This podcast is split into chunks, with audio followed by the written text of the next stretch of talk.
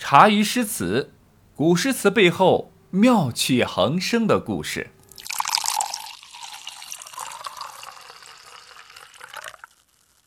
在王之涣出生的一年后，也就是公元六百八十九年，在湖北襄州襄阳县山的一处名叫剑南苑的大庄园里边，一声嘹亮的啼哭让孟家是喜笑颜开。一个帅小伙就此落地，孟家老爷、夫人上上下下各个亲戚手忙脚乱的，又是高兴啊，又是欣喜。这孟家老爷读过书，是个文化人，自然呢要为这个家中的长子呢取个非同凡响的名字。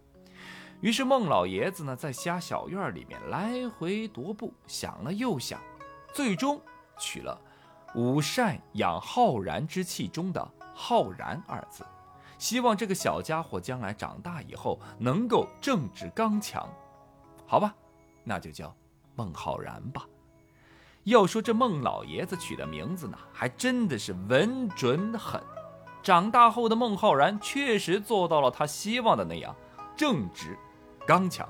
哎呦，简直不要太正直了。孟浩然有个非常美好的童年。虽然不是什么王公贵族出生，但是呢，也可以算是家庭环境优越。毕竟家里有庄园，还有很多仆人，人丁兴旺。所以小孟浩然没事儿呢，就喜欢和弟弟练练剑啊，什么峨眉九式、落英神剑，两兄弟你一下我一下，玩的可尽兴了。除了练剑之外，他们就一起读读诗、背背古文，完全不用干活，更不用为生活操心。就像现在有些家长对孩子说的那样：“哎呦，你只要过得开心快乐，顺道把书读好，其他的什么你都别管。”孟老爷也是这么对小孟浩然及兄弟说的。慢慢长大的孟浩然果然很争气，很给孟老爷子面子。平时有事没事呢，做一首诗，就能让孟老爷子呢大为感叹：“哎呦，此子将来必成大器呀！”我孟家祖上定是冒着青烟呐。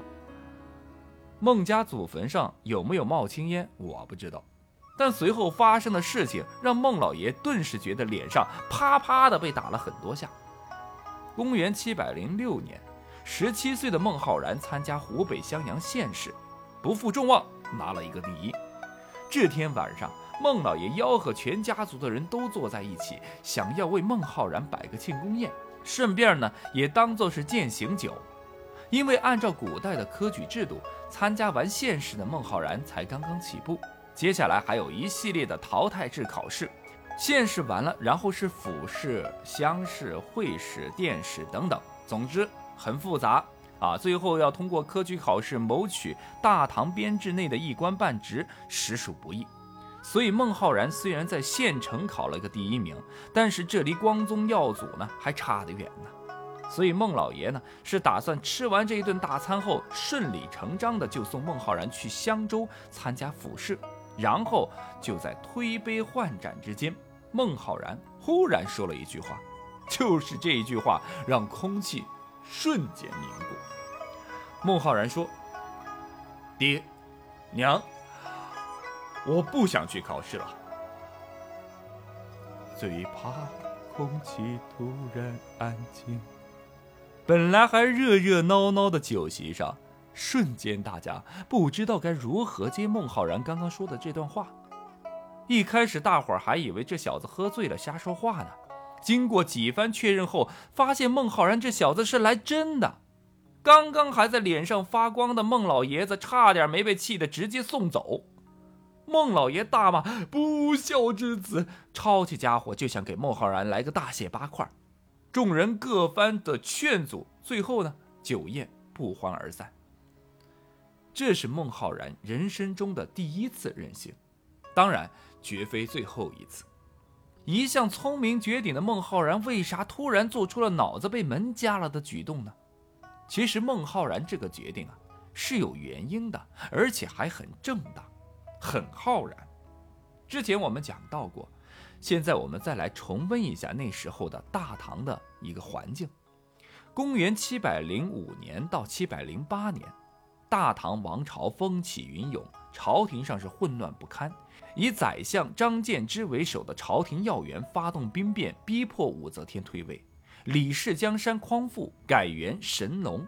继任者是唐中宗李显，就是那位啊斗鸡的鹰王。这个李显啊，除了会斗鸡，本身没啥能力，也不想当什么大唐皇帝。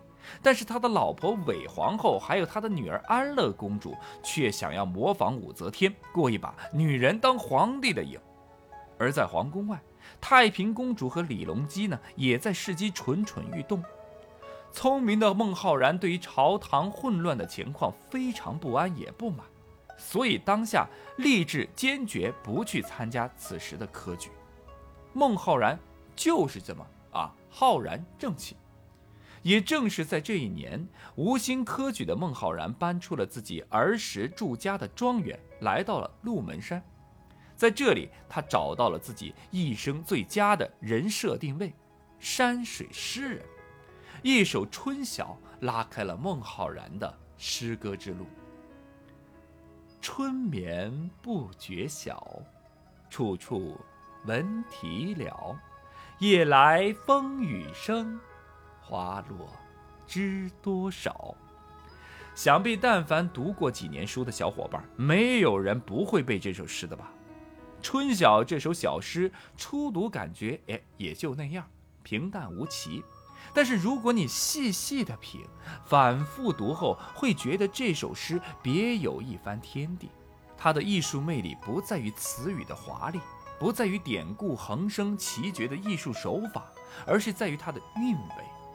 整首诗的风格就像行云流水一样平易自然，然而却悠远深厚，独真妙境。千百年来，人们传颂它，探讨它，仿佛在这短短的四行诗里边蕴含着开掘不完的艺术宝藏。自然而无韵致，则流于浅薄；若无起伏，便失之平直。但《春晓》这首诗既有优美的韵致，行文又起伏跌宕，所以诗味醇涌，犹如酿藏百年的美酒一般，醇香悠长。孟浩然在诗句中表现他喜爱春天的感情，却又不说尽，不说透，属于典型的迎风户半开，让读者自己去琢磨。去猜想，处处表现的隐秀曲折，整首诗自然天成，一点也看不出人工雕琢的痕迹，而言浅意浓，景真情真，就像是从孟浩然心灵的深处流出的一股泉水，晶莹透彻，灌注着诗人的生命，跳动着诗人的脉搏，读之如饮醇醪，不觉自醉。孟浩然在此诗中将情与境会迷得大自然的真趣，大自然的神髓。文章本天成，妙手偶得之。我觉得是对这首诗最好的注解。